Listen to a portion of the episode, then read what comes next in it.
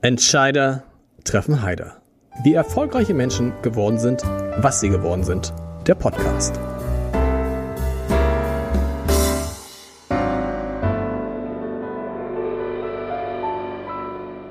Dieser Podcast wird präsentiert vom Haspa Private Banking für Unternehmerinnen und Unternehmer. Wir stimmen Privat- und Firmenvermögen perfekt ab.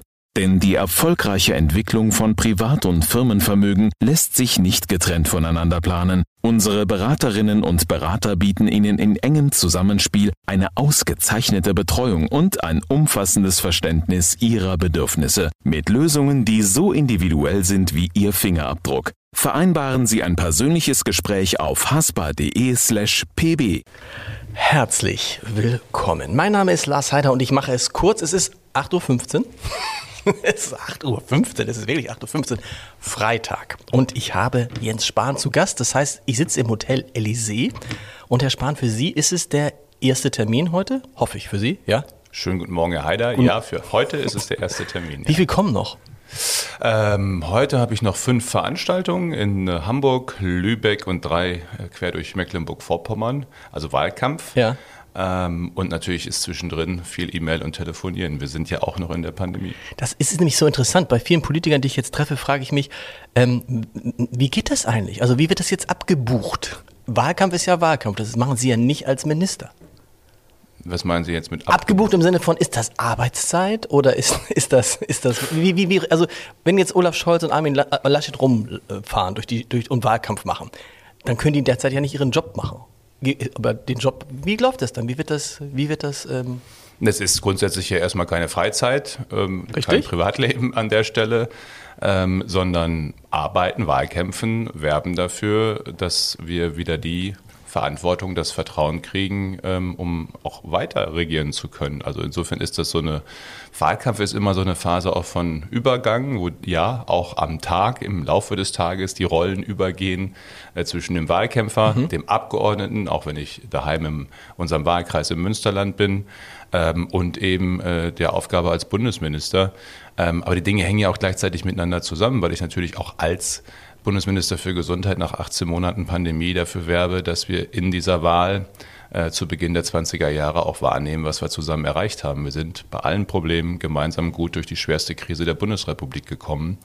Ähm, also insofern lässt sich das, glaube ich, nicht ganz sauber trennen oder eindeutig trennen. Das ist im Politikerleben so. Da haben sie manchmal mehrere Hüte auf. Ich frage mich gerade, haben das die, die kein Amt haben, dann vielleicht sogar einfacher? Weil die können sich komplett auf den Wahlkampf konzentrieren. Oft sagen ja welche, wenn ich kein Amt habe, habe ich den Bonus des Amtes nicht. Aber jetzt im Wahlkampf, ich kann komplett Wahlkampf machen. Sie haben zumindest mehr Zeit für Wahlkampf. Ja. Das ist definitiv so.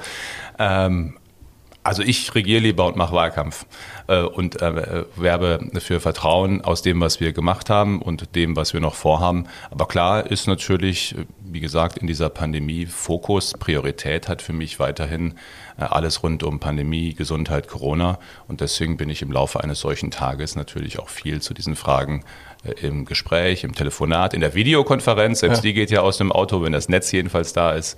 Ähm, aber bis hierhin klappt das ganz gut. Wie achtet man dann darauf, dass man nicht durcheinander kommt? Ich habe das bei Annalena Baerbock erlebt, die in Hamburg ja studiert hat und hier einen, einen, Wahlkampftermin hatte und dann auf dem Jungfernstieg stand und sagte, wenn wir hier gemeinsam auf dem Marktplatz stehen.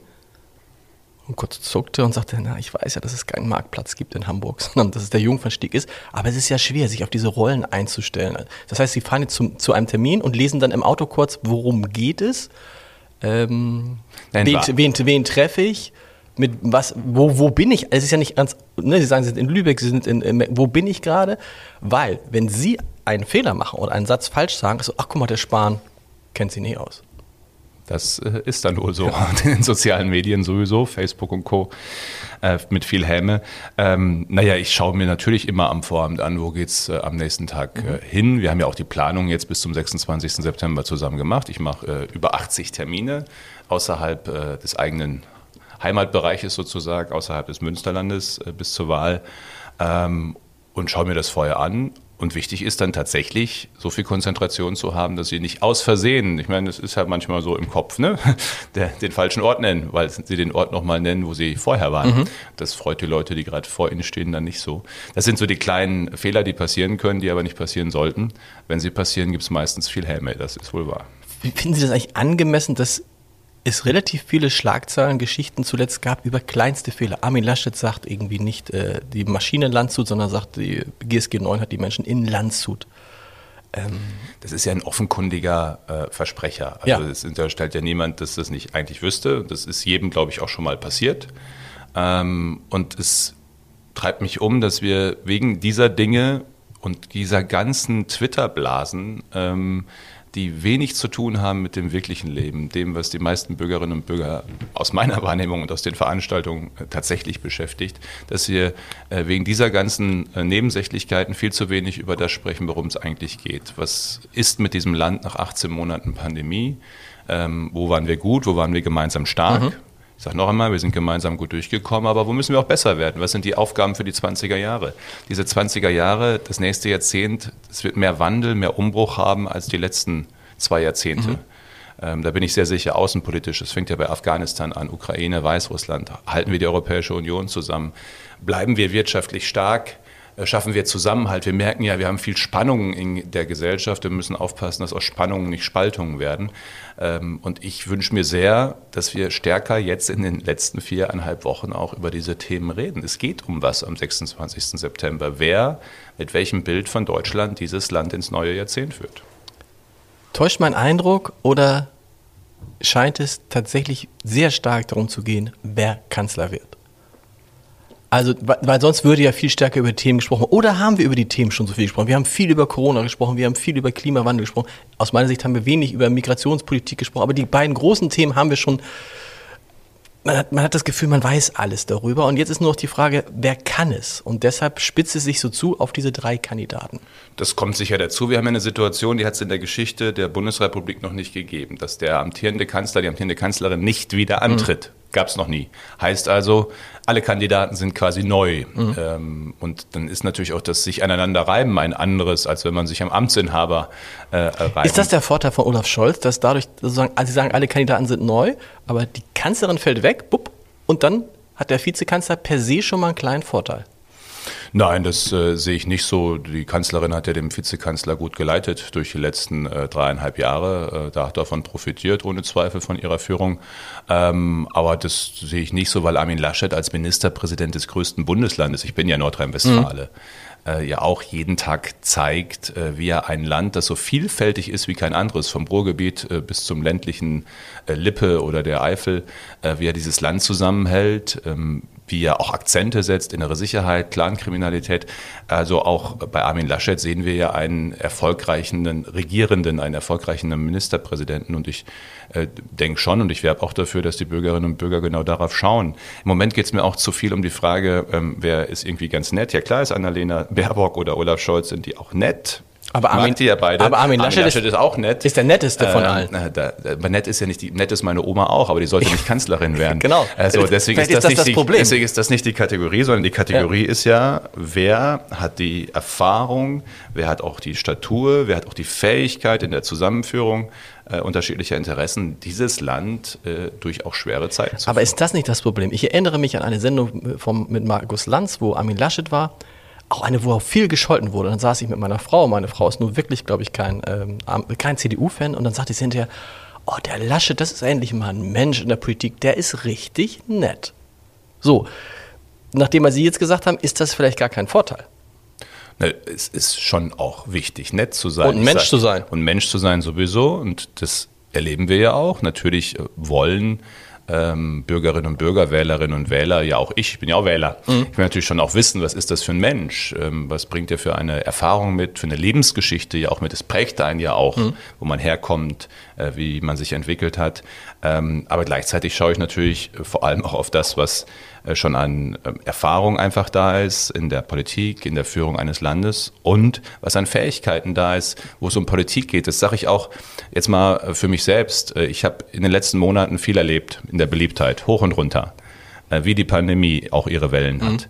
Mhm. Aber Beliebtheit ist für Politiker, finde ich, nicht das entscheidende Kriterium. Das Entscheidende ist, ob es Vertrauen gibt darin, ähm, dass da nach bestem Wissen und Gewissen gehandelt wird, dass das Richtige gewollt und bestmöglich umgesetzt wird ähm, und dass man einfach mit einem klaren Kurs, mit einer Idee davon, was eben auch das Richtige in schwerer Zeit ist, dann auch den Kurs hält. Egal, ob es gerade Überschriften so rum oder so rum gibt. Ähm, und insofern ist nett, beliebt, ja, schön und gut und wichtig. Aber aus meiner Sicht, gerade für Politik, nicht das Entscheidende. Das Entscheidende ist, ist Vertrauen da ähm, auch in diejenigen, die dieses Land führen und führen wollen. Aber wie ist es denn, wenn man, ich stelle mir für mich vor, es gäbe so eine Liste der beliebtesten Journalisten in Deutschland und ich wäre dann irgendwie plötzlich einmal auf Platz zwei oder eins und dann auf Platz zehn. Was macht das mit einem? Wenn das, Sie haben, es war Ihnen ja nicht vorhergesagt, dass Sie es so erleben würden, weil nehmen wir alle Gesundheitsminister vorher, das waren wichtige Männer und Frauen, gar keine Frage, aber die waren natürlich nie auf Augenhöhe mit dem Innenminister, mit dem Außenminister, mit dem Finanzminister. Bei Ihnen ist es ja fast umgekehrt. Wahrscheinlich gibt es außer Markus Söder keinen anderen Kanzler, äh, keinen anderen Kanzler, oh Gott, keinen anderen Politiker, ein guter Versprecher, keinen anderen Politiker, ähm, der so in den vergangenen anderthalb Jahren im Licht der Öffentlichkeit stand, der so viele Auftritte hatte, der so überlegen musste auch, was er sagt. Das ja, das erste Mal war es natürlich nicht erwartet, wie dieses Virus über uns alle ja gekommen ist und unser Leben verändert hat. Ähm, und so eine Pandemie ist für einen Gesundheitsminister kein Schonwaschgang, mhm. äh, wie viele andere auch nicht. Ähm, und das hat für mich eher dazu geführt, dass ich noch mehr ähm, auch in der Abwägung, wenn ich mal eine Entscheidung getroffen habe, wenn wir einen Weg begonnen haben, mich auch nicht ablenken lasse von diesen Shitstorms und diesen Überschriften, äh, äh, sondern äh, dann diesen Kurs auch halten möchte äh, und eben dieses Land einfach gut durch diese Zeit führen möchte. Also es macht ein Stück auch wiederum gelassener und ruhiger macht es jedenfalls bei mir, äh, zu sehen, wie dieses Auf und Ab geht und gleichzeitig zu sehen, dass wir in dem Kurs für dieses Land, dass wir Gesundheit schützen, dass wir Leben retten, äh, dann doch sehr erfolgreich gewesen sind. Ähm, und wenn es dann mal ganz viel wird, dann gehe ich spazieren, lang und ausgiebig. Okay. Und das gibt mir dann äh, im Wald äh, zum Beispiel, wenn ich dann auf 100, 200 Jahre alte Bäume blicke, dann denke ich mir, die haben schon ziemlich viel erlebt. Äh, dann schaffen wir jetzt diese Zeit auch noch. Ähm, das gibt mir einfach Ruhe und auch einen Fokus wieder auf das, worum es geht. Sie sagen auf und ab. Was macht Ihnen im Moment mehr Sorgen? Die Entwicklung der Corona-Zahlen oder die Entwicklung der Umfragewerte der CDU? Für mich ist ähm, als Gesundheitsminister das Wichtigste natürlich diese Pandemie, die Situation, in der wir sind, die vierte Welle, die da ist. Sie wächst gerade. Die Frage ist, wie hoch wird sie und mhm. vor allem, wie gefährlich wird sie? Ähm, und das äh, treibt mich natürlich um, ich, weil wir ja alle Instrumente in der Hand haben. Wir, wir wissen, wie wir sicher durch Herbst und Winter kommen könnten. 3G, äh, geimpft, genesen, getestet im Innenraum, AHA-Regeln, Schutzmasken im Bus und Bahn und vor allem, und das ist der entscheidende Punkt, impfen, impfen, impfen.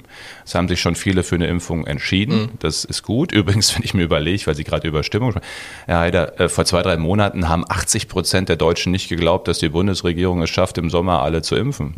Also das ist und jetzt auf einmal.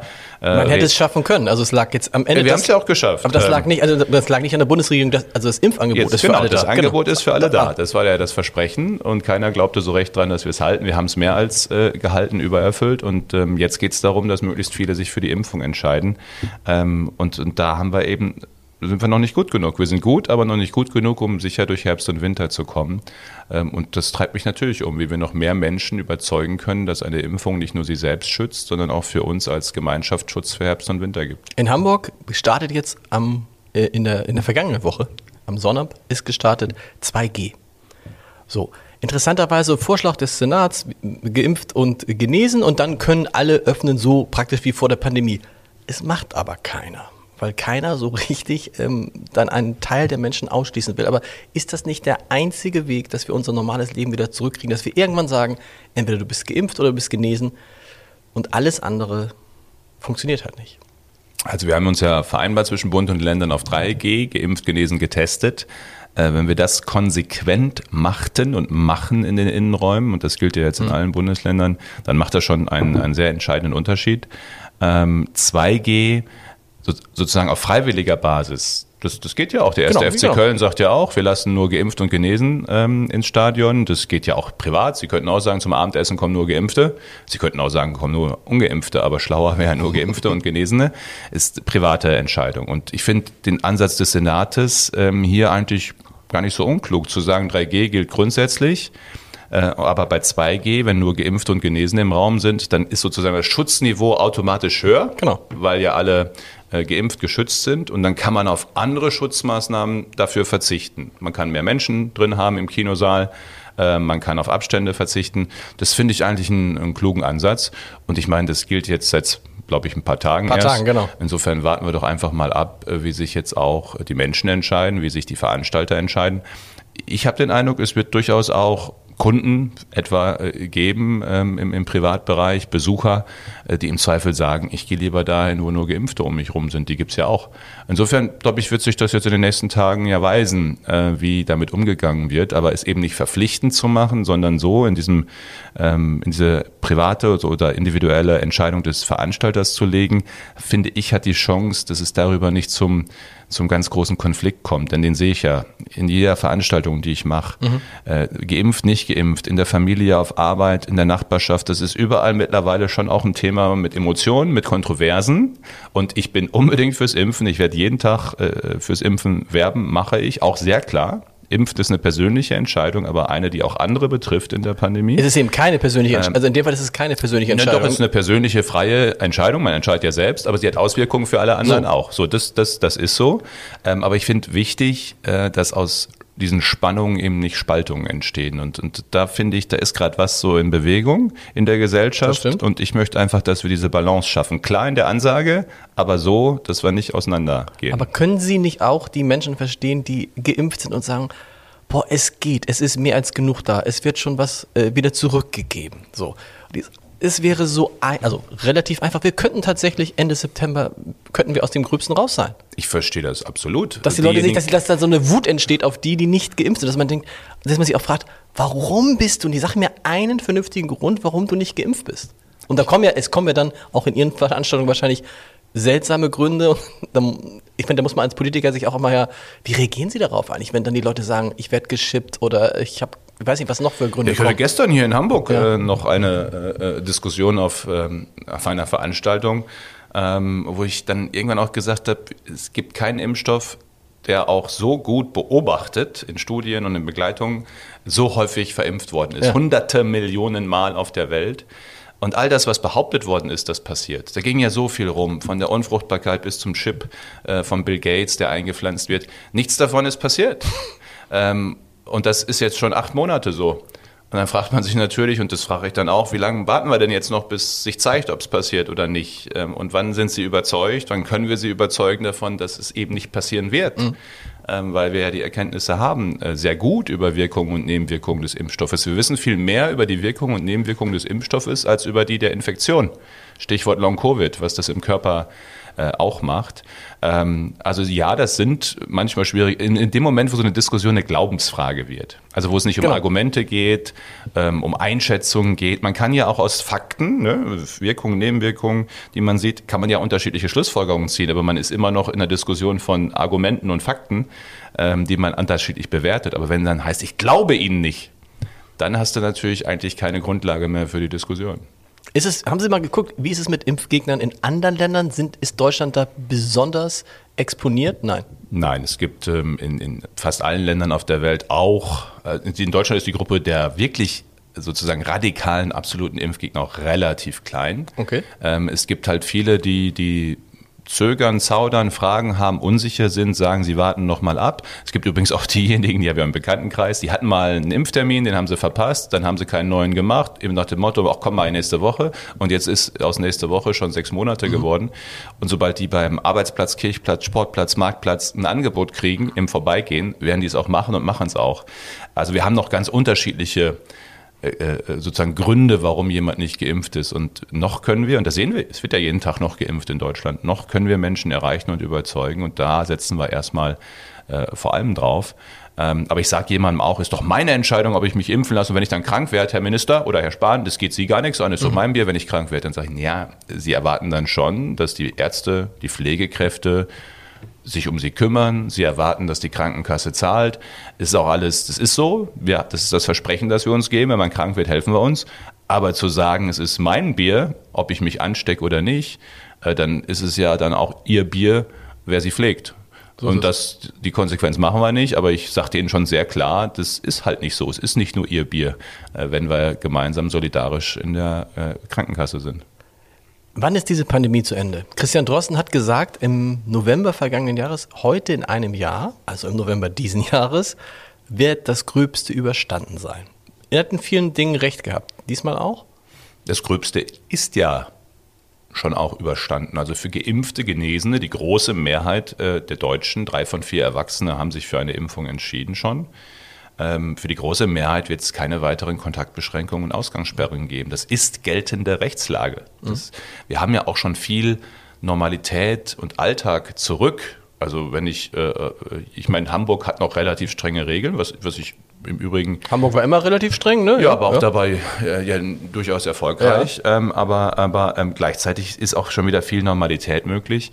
Ähm, und das, was wir in den ersten drei Wellen erlebt haben, auch die harten, schwierigen Maßnahmen, die wirklich niemandem leicht gefallen sind, die wird es so ja nicht nochmal geben. Mhm. Schon gar nicht für Geimpfte und Genesen. Insofern sind wir äh, durch den Impfstoff, der da ist, durch dieses wirklich entscheidende Instrument auf dem Weg raus aus der Pandemie.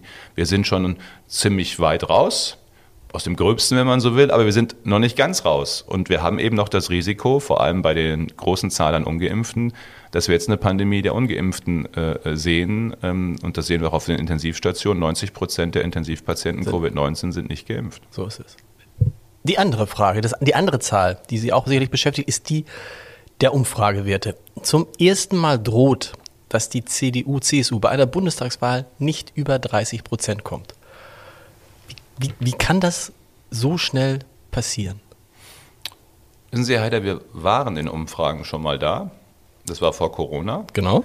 Ähm, ich erinnere die Zeit noch ziemlich gut. Letztes Jahr, Anfang letzten Jahres, ähm, was ja dann auch zum äh, äh, nicht wieder antreten, Rücktritt von Annegret Kamm-Karrenbauer geführt hat. Also es, es, es waren schon äh, schwierige Monate, Jahre, für äh, auch die CDU einfach in einem Übergang. Also nach 16 Jahren Kanzlerschaft Angela Merkel, vielen Jahren als Parteivorsitzende, muss die Partei eben auch wieder laufen lernen. Angela Merkel war über viele Jahre der sozusagen der, der Fixstern, an dem sich alles orientiert hat, auch in der CDU. Ähm, und dieser Übergang, das sehen wir ja, der ist äh, über die letzten Jahre schwieriger gewesen. Zwei Vorsitzende und anderes mehr, ähm, ähm, als wir vielleicht erwartet haben. Ähm, und gleichzeitig ist das ja jetzt eine Momentaufnahme in der Umfrage. Ich, mein Eindruck ist. Aber ich, wenige Wochen vor der Wahl, das ist der ja, große aber, Unterschied. Ja, aber wissen Sie, ich bin ja jetzt auch schon ein bisschen älter. Ähm, ich hatte 1998 noch im Kopf den Wahlkampf, nach 16 Jahren ja. Helmut Kohl. Und 1998 haben Sie gespürt, die Bürger wollen nicht mehr, die, die sagen nach 16 Jahren ist gut. Das ist diesmal nicht so. Mhm.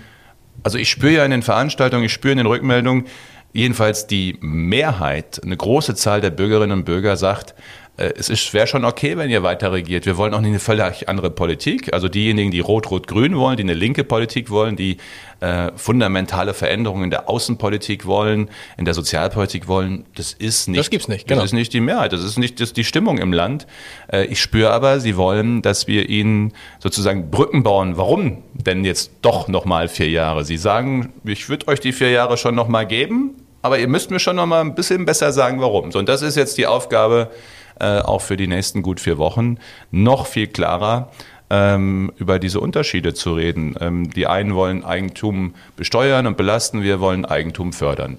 Eigenheim, weil wir wissen, dass das Sicherheit und Verlässlichkeit gibt. Ähm, die einen stellen die Clans unter Artenschutz. Wir wollen, dass die Polizei die Clans, und Armin Laschet zeigt das ja in Nordrhein-Westfalen, äh, denen äh, keine ruhige Nacht mehr geben. Äh, die einen wollen Klimaschutz durch Verbote, wir wollen Klimaschutz durch Innovation. Also ich könnte das jetzt zehn Minuten hier mhm. durchmachen. Es gibt ziemlich grundsätzliche Unterschiede ähm, und die klarer rauszuarbeiten. Darum geht es in den nächsten vier Wochen. Aber ist die Wahrheit nicht, Sie haben total recht, glaube ich, dass die Leute sagen, eigentlich ist es ganz gut gewesen mit Angela Merkel. Und so könnte es gern weitergehen. Wir möchten, also ich glaube, wenn Angela Merkel jetzt sagen würde, ich mache es doch noch mal vier Jahre, bin ich mir nicht sicher, was passieren wird. Aber ist das nicht genau das, was äh, Olaf Scholz und ähm, die Menschen in seinem Umfeld immer gesagt haben? Fünf Wochen vor der Wahl hat Olaf Scholz gesagt, hier in Hamburg, hundertfach. Fünf Wochen vor der Wahl werden die Menschen merken, Angela Merkel ist nicht da. Ähm, und dann werden sie gucken, wer ist denn da? Und da zitiere ich gern Robin Alexander, der gesagt hat, dann sagt Annalena Baerbock, ich bin ja auch eine Frau. Und Armin Laschet sagt, ich bin ja auch in der CDU. und Olaf Scholz sagt, ich war ihr Vizekanzler. Ist das nicht sozusagen das, also dass man, man sucht sozusagen eine, ein Weiter so mit Merkel schon. Also wir suchen einen Typus wie Merkel und das ist eben Armin Laschet nicht und das ist Annalena Baerbock nicht. Das ist dann eher Olaf Scholz, weil es ist ja absurd, dass die SPD zum ersten Mal seit 15 Jahren in Umfragen zu diesem Zeitpunkt vor der CDU ist. Das stimmt. Das ist absurd, aber es gelingt ja auch deswegen, weil die SPD ja nicht die SPD ist. Also Olaf Scholz ist ja nicht die SPD. Äh, schauen Sie aufs Programm. Also das ist das, was, wo ich auch sage, Leute, wie kann das eigentlich passieren, dass wir so wenig über das reden, was die wollen? Mhm. Äh, Vermögensteuer einführen, neue Belastungen einführen, ähm, äh, diese Quotierung hoch und runter, äh, wo irgendwie die ganze Gesellschaft nur noch in Schubladen kommt, äh, schwul, hetero, Mann, Frau, Muslim, katholisch. Das ist nicht meine Gesellschaft. Ich möchte nicht diese Schubladen, ich möchte es zwar gemeinsam anpacken. Also es gibt, wenn Sie das Programm der SPD nehmen, äh, ist es ziemlich links. Das ist so 70er Jahre SPD. Ähm, und Olaf Scholz, die, die, die machen das ja schlau. Von Saskia Esken, Kevin Kühnert sehen sie nichts. Ähm, auch gegenüber der Linkspartei. Ich meine, wir sind sehr, sehr klar. Wir koalieren nicht mit den Vereinfachern, den Populisten von links und rechts, weder mit der Linkspartei noch mit der AfD. Diese Klarheit würde ich mir auch von Olaf Scholz wünschen. Aber so, und in all diesen ja. Fragen ähm, ist Olaf Scholz das Feigenblatt einer linken SPD und man muss neidlos anerkennen, die schaffen es, sich ziemlich gut im Moment hinter diesem Feigenblatt zu verstecken. Aber war es, ist es nicht genauso gewesen mit Angela Merkel? Angela Merkel war eine Politikerin eher mehr in der Mitte, in einer damals noch sehr rechten konservativen CDU-CSU. So. Die CDU, CSU war immer Mitte. Hm, Gibt es unterschiedliche Wahrnehmungen? Also es gab ja auch diese, diese Hoffnung, wieder mit Friedrich Merz naja, wieder zurückzukommen. Doch, wissen Sie, wir beide sind ja jetzt auch schon ein paar Jahre auf der Welt. Ja. Äh, die 90er, sind ja, wir sind ja wesentlich jünger als ich. Das ist ja das Schlimme. In, in, in, den 90er Jahren war natürlich das, was sozusagen auch Mitte war, äh, Konsens in der Mitte, in der bürgerlichen war. Das hat sich ja weiterentwickelt. Ist auch normal, eine Gesellschaft entwickelt sich. Die Frage ist eben, passiert das durch Brüche? Äh, oder von oben?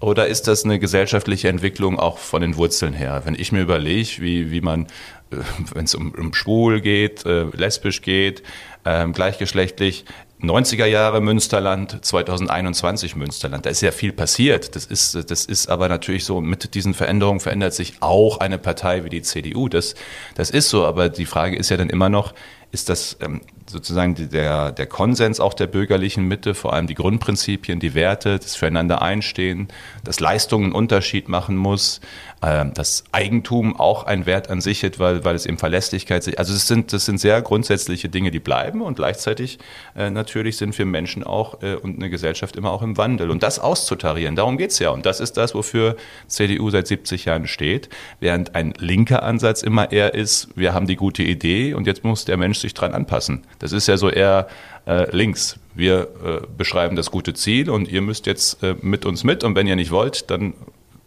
zwingen wir euch. Ähm, mehr was oder, ja, aber, aber, was, mehr oder weniger. So, das klingt, so ein bisschen, klingt, so ein bisschen nach, klingt so ein bisschen nach Pandemiebekämpfung. Nee. Also war, aber in der Pandemie hat sich ja gezeigt, ehrlich gesagt, dass es manchmal auch Situationen geben kann, wo man einfach den Leuten sagen muss, was gut für sie ist. Ja, aber das ist ja eine Frage von nicht gesellschaftlicher Veränderung, das ist ein ganz anderes Thema. Also die Frage äh, von gesellschaftlichen Fragen, hier geht es ja um Gesundheitsschutz und der Abwägung von Freiheit, individueller äh, und dem Schutz des Nebensitzenden im Bus und Bahn zum mhm. Beispiel. Das ist ja eher das Austarieren von Freiheit und Sicherheit, das wir natürlich auch in anderen äh, Geschwindigkeitsbegrenzungen ist auch ein Thema. Die Freiheit würde sagen, fahr wie du willst. Die Geschwindigkeitsbegrenzung ist aber da, weil es eben auch andere betrifft, wie man mhm. fährt. Ähm, und das ist natürlich in Corona sozusagen in der Pandemie, in dieser großen Bedrohung, äh, eine der wirklich sehr fundamentalen grundsätzlichen Fragen geworden.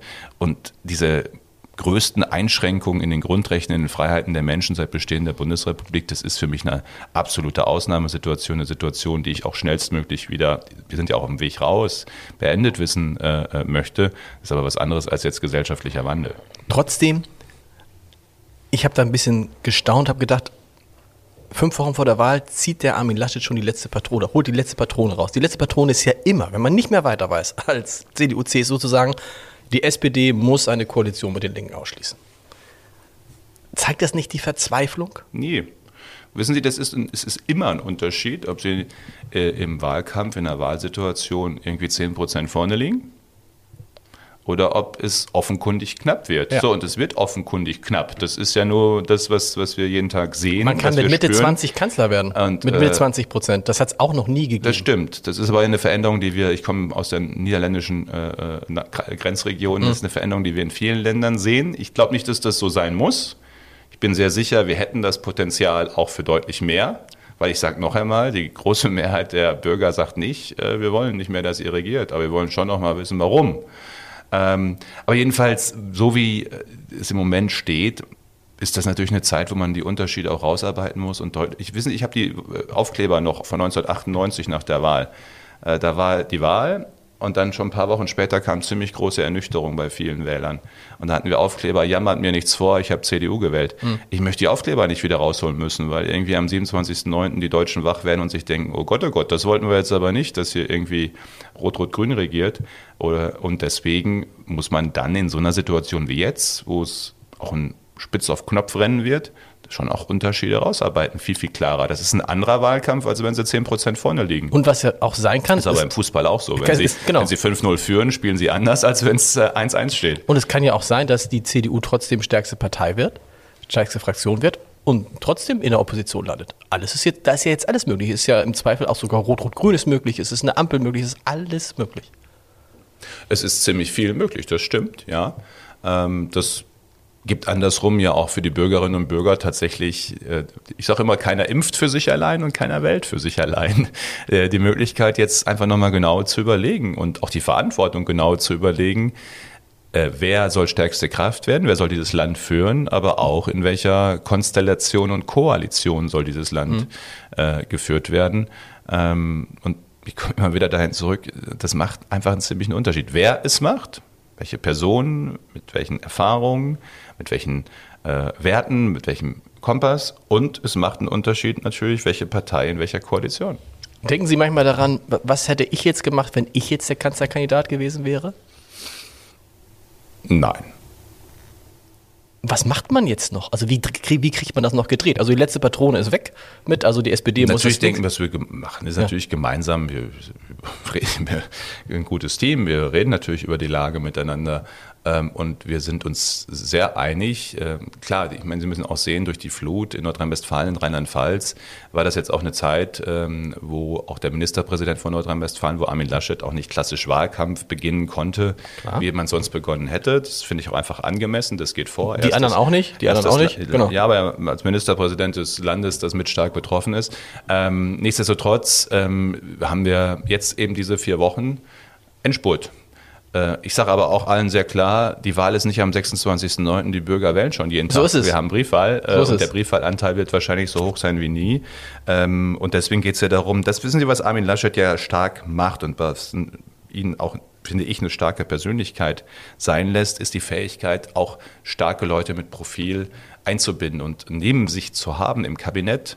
Also Herbert Reul kennt man in ganz Deutschland als Innenminister, Karl-Josef Laumann äh, als äh, auch Vertreter, als Arbeiterführer äh, äh, der CDU und Nordrhein-Westfalens, äh, die Mittelstands- äh, und, und, und Wirtschaftsleute, im, also alle sind im Kabinett drin. Das gab es zum letzten Mal bei Helmut Kohl auch in der Breite der Gesellschaft.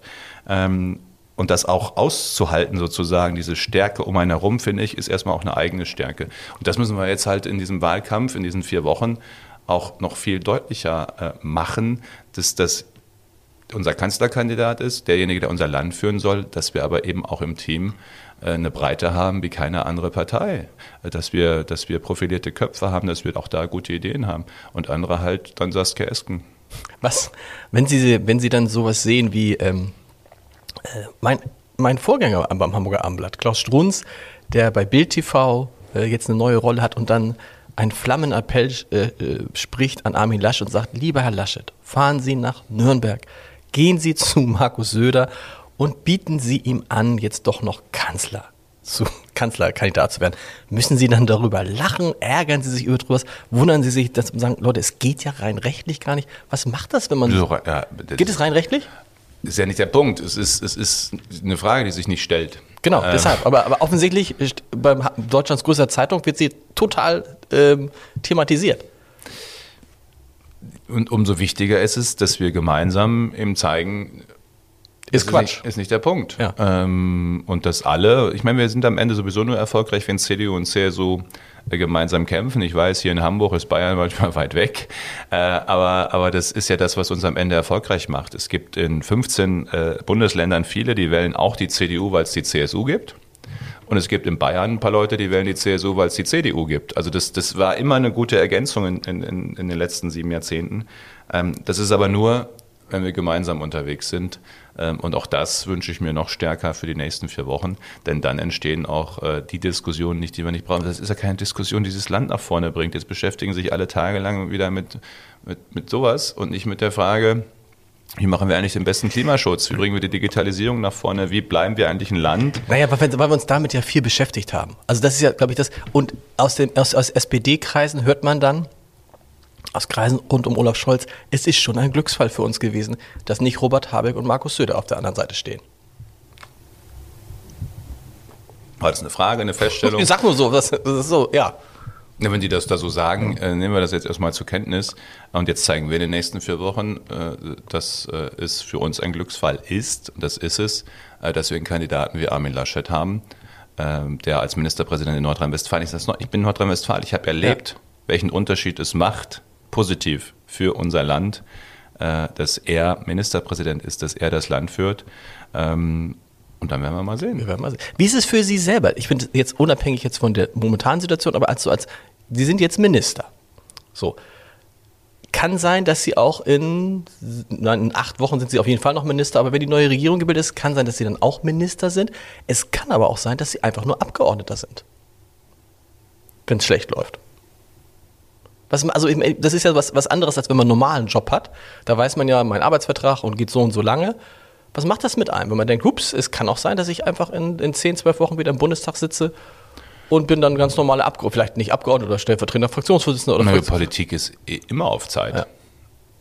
Das, das ist so, das sind im Grunde äh, sind das äh, Zeitarbeitsverträge sozusagen, befristete Verträge immer auf vier Jahre. Das gilt für das Abgeordnetenmandat und das gilt natürlich auch für ein, für ein Regierungsamt. Und das ist wichtig, sich das auch immer wieder äh, bewusst zu machen, ähm, dass das eben nicht unendlich geht, auch nicht gehen sollte. Es ist gut, dass es äh, äh, nicht eine Person dann da bis zum Lebensende sitzt, äh, egal wo jetzt in gewählten Ämtern.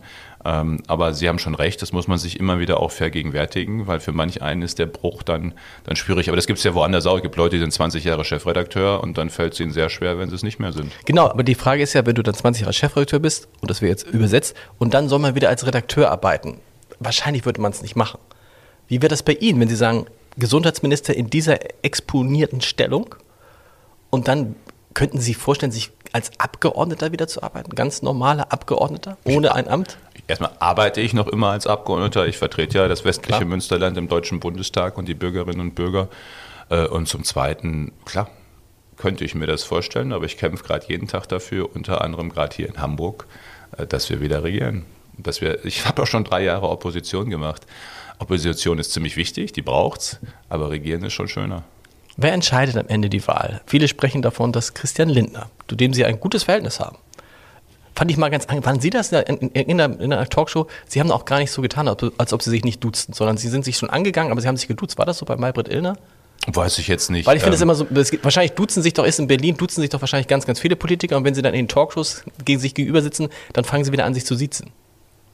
Ja, das gibt's. Warum? Weil ich glaube, das für den Zuschauer sonst auch irritierend ist, ähm, weil, weil dann so die Ebenen alle verrutschen. Ich, ich glaube, um klar auch zu haben, hier geht's jetzt um die politische Auseinandersetzung, auch die Auseinandersetzung in der Sache, ähm, ist das eben, ich finde das, nennen Sie mich konservativ bürgerlich, okay. aber ich finde, äh, im Format gehört dann eben auch dazu, das dann auch so formal zu machen. Und trotzdem kann man ja klar und emotional sein. Ähm, aber Freundschaften oder gute persönliche Beziehungen sind äh, Voraussetzungen dafür, dass man sprechfähig ist. Ähm, aber am Ende des Tages äh, Machtfragen entscheiden sich nicht wegen Freundschaften oder guten Bekanntschaften oder Duzen. Die entscheiden sich schon nach ziemlich äh, harten Fakten und der Frage, mit wem kann man welche Mehrheiten wofür bilden. Spielt denn das keine Rolle? Ich stelle mir so, in Koalitionsverhandlungen spielt keine Rolle, dass man das Gefühl hat, Christian Lindner ist hier zum Beispiel ihn und Armin Laschet wahrscheinlich viel näher als Olaf Scholz.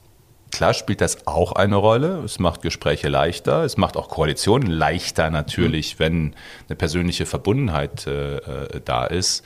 Auch ein Teamgeist da ist. Der ist ja nur da, wenn man sich schon irgendwie auch ein bisschen, äh, bisschen zumindest mal schätzt äh, an der Stelle, auch persönlich. Ähm, und trotzdem mache ich mir da nichts vor. Äh, und das sage ich eben auch allen, die überlegen, die, die äh, FDP zu wählen. Ähm, solange es keine klare Aussage gibt, das kann äh, keine Ampel äh, passiert, kann es sein, dass da einige sind. Ich meine, wer FDP wählt, will eigentlich was ziemlich anderes als Grüne und SPD, sonst wird er nicht FDP wählen. Und dann kann es ihm nachher passieren, dass er dann deren Politik mit umsetzt. Also insofern werden wir das schon auch thematisieren. Ähm, und gleichzeitig ist die FDP die Partei, die uns inhaltlich und auch einfach vom Blick auf Mensch und Gesellschaft am nächsten ist. Das ist auch so. Und Armin Laschet zeigt ja Nordrhein-Westfalen im größten Bundesland das klappt auch erfolgreich miteinander zu regieren, schwarz und gelb. Was man befürchten muss aus CDU-Sicht ist, die CDU wird wahrscheinlich die einzige Partei sein, die bei dieser Bundestagswahl verliert. Die Grünen sind so oder so Gewinner, nicht in dem Umfang, wie man es erwartet hat. Die SPD erlebt quasi so eine Wiedergeburt. Die FDP, das darf man auch nicht vergessen, heute vor einem Jahr hätten wir, wenn ich mit Christian Litten heute vor einem Jahr gesprochen hätte, wäre es darum gegangen, äh, oder vor anderthalb Jahren, ob die es überhaupt wieder schaffen in den Bundestag. Ja ändert das auch was, selbst wenn man jetzt meinetwegen noch stärkste Partei ist, wenn man sagt, aber das ist der, der, das ist, wenn sie dann der große Verlierer sind, wenn sie von 32, 33 Prozent auf, selbst wenn sie auf 26 kommen, wären sie der große Verlierer. Ändert das dann was in Koalitionsgesprächen? Herr Heider, dass Sie das Ergebnis schon so gut kennen. Äh, ich warte noch bis zum 26.09. und dann schauen wir mal, wer Gewinner und wer Verlierer ist. Und dann beantworte ich diese Frage. Okay. Werden Sie, ähm, wenn Sie, wenn Sie für sich so in der, in, in der Lebensplanung sagen können, was, was würden Sie noch gern machen in der Politik? Sie haben jetzt, Sie sind Gesundheitsminister gewesen in dieser Phase. Gibt es dann Ämter, die, wo Sie sagen, früher wäre es immer der Außenminister gewesen, in der letzten Zeit war es vor allem der Finanzminister? Was sind so Ämter, die in der nächsten Legislaturperiode, die Sie interessieren würden? Oder sagen Sie, ich mache dann, ich bin jetzt Gesundheitsminister so gut drin, wenn es die Möglichkeit gäbe, würde ich das gern weitermachen? Schauen Sie, ich, ich ähm, habe ja auch schon als Staatssekretär im Finanzministerium bei genau. Wolfgang Schäuble gearbeitet. Ähm, und, und meine Erfahrung ist erst einmal, äh, die, dass der entscheidende Unterschied regieren, nicht regieren ist. Für die Frage, können wir was umsetzen, können wir was anstoßen. Ähm, und gleichzeitig ähm, die Frage immer ist, wo haben Sie noch Ideen, wo wollen Sie was umsetzen? Ich hätte auch im Bereich von Gesundheit noch ein paar Ideen, was Digitalisierung angeht, was Pflege angeht. Wir sind auch noch nicht raus aus dieser Pandemie. Ähm, und gleichzeitig ist das am Ende ja eine Gesamtaufstellung. Also ich, ich halte nichts davon, ich kriege die Frage öfter gestellt, welches Ministerium. Das, wissen Sie, wir haben gerade darüber gesprochen, ob wir überhaupt regieren. Mhm. Und jetzt reden wir darüber, wer kriegt welches Amt. Das finde ich passt nicht zusammen. Jetzt lassen wir doch erstmal kämpfen. Vor dem Ämterfragen kommt die Frage des Vertrauens und des Ergebnisses. Ähm, und dann schauen wir. Ich weiß nur eins, ich habe Lust auf Regieren. Ich habe auch äh, Lust darauf zu gestalten. Und das geht in einem Amt nun mal deutlich besser als ohne dieses Amt. Sie können als Minister einen echten Unterschied machen, indem Sie Entscheidungen treffen, indem Sie Gesetzgebung anstoßen, indem Sie Debatten anstoßen. Ähm, und das ist das, was mich am Ende antreibt, ähm, einen Unterschied zu machen. Dafür braucht es ein Amt, dafür braucht es auch das, was Macht man nennt. Es wird ja immer so dieser Begriff vermieden, aber das ist das, worum es geht bei dieser Wahl, die Macht, das Vermögen dadurch zu haben, was zu verändern. Mhm. Ähm, und in welcher Funktion, das schauen wir dann nach der Wahl. Jetzt müssen wir es erstmal gewinnen. Letzte Frage. Wie wichtig ist der Faktor Spaß dabei? Das ist ja so, man traut sich ja Politiker eigentlich nicht zu fragen, macht das eigentlich Spaß? Aber wenn ich das sehe, denke ich, doch, es muss doch Spaß machen. Man hat, trifft ganz, ganz viele Leute, kann ganz, ganz viel, Sie sagen, können, können gestalten, kann auch ganz viel senden, kann ganz viel auftreten. Alles wird eigentlich mehr oder weniger für einen gut vorbereitet. Es ist klar anstrengend, aber es muss, macht es Spaß? Macht so ein Tag wie heute Spaß? Hier ein Interview, dann Wahlkampfauftritte zwischendurch. Macht das Spaß? Mir ja. Aber man muss es halt auch mögen. Also ich glaube nicht, dass es, wenn ich meinen Bruder nehme, dem würde es keinen Spaß machen. Ja. Der macht lieber, der spielt lieber Fußball, das macht dem Spaß. Da habe ich nicht so viel Spaß dran, ehrlicherweise. Am Fußballspielen kann ich auch nicht gut. Also insofern ähm, muss Mann, Frau das schon mögen. Ich mag das sehr, zu diskutieren, auch kontrovers zu diskutieren. Ich mag es schon auch, wenn es in der Diskussion nicht alle einer Meinung sind. Äh, wie etwa bei so Impfdiskussionen auch, dass man auch miteinander mal ringen muss, sich überzeugen muss, im positiven Sinne, aber immer mit dem Ziel zusammenzubleiben. Ähm, und ja, ich mag auch die öffentliche Debatte, auch das muss man einfach mögen.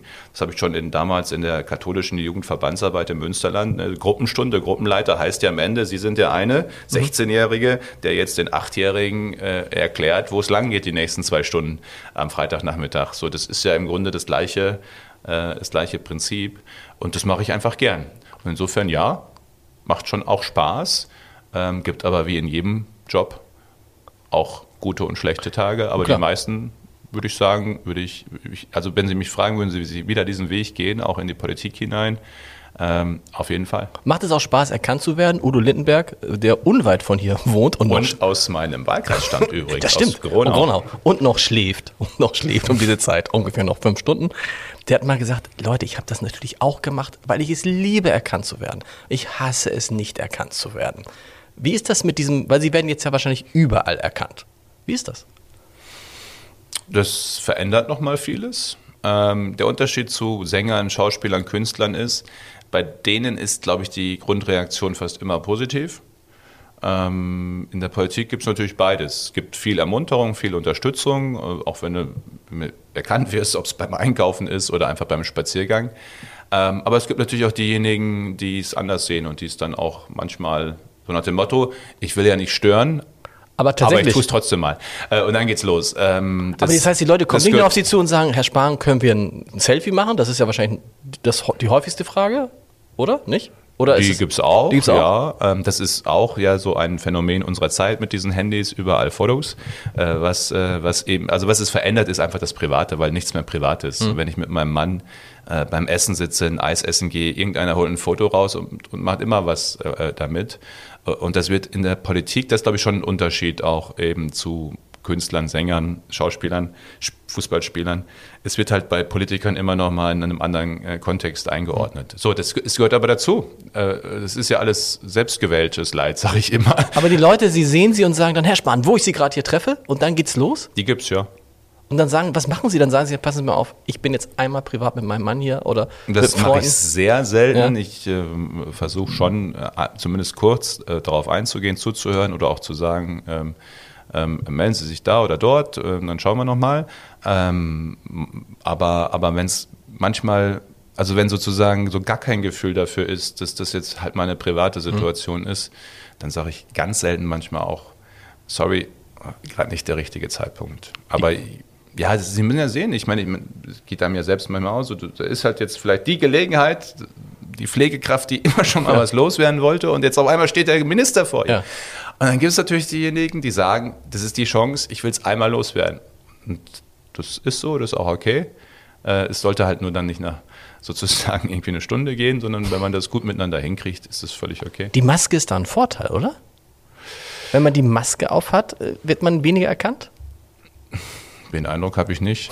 Ich habe so den Eindruck, wir haben uns alle daran gewöhnt, auch mit Maske die Leute zu erkennen. Gelingt mir auch im Freundeskreis meistens, aber manchmal gibt es Leute, die sehen mit Maske ziemlich anders aus. Das stimmt. das stimmt. Also wenn Sie jetzt, wenn ich mir vorstelle, Sie jetzt mit Maske und ohne Brille, weiß ich nicht, ob ich Sie erkenne. Soll ich mal aufsetzen? weiß ich nicht. Doch, ich glaube, ich würde Sie, ich glaube, ich, sehen Sie, ich würde Sie nicht mehr erkennen. Nee? nee. Ja, guck. Vielen Dank. Danke Ihnen. Alles Gute.